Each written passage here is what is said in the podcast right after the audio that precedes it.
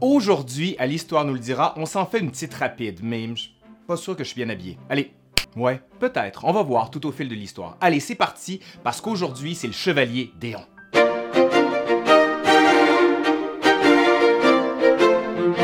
Sommes en plein cœur du 18e siècle.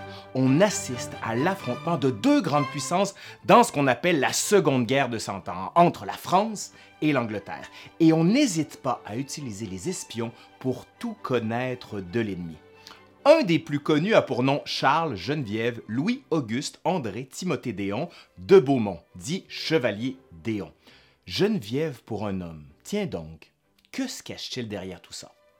Après une carrière militaire, elle ou il entre au service du roi de France comme espion. On l'envoie à Londres, en Angleterre, chez l'ennemi.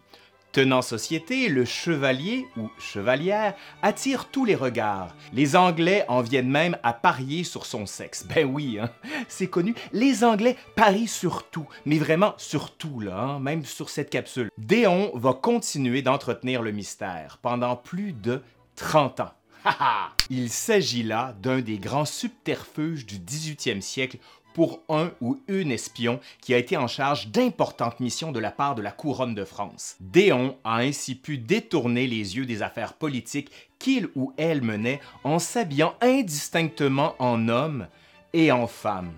À sa mort, tout Paris et tout Londres veut savoir, était-ce réellement un homme ou une femme. Plusieurs spéculent. Les journalistes se déchirent avant qu'un médecin tranche le débat, affirmant avoir vu le corps et il s'agissait bien de...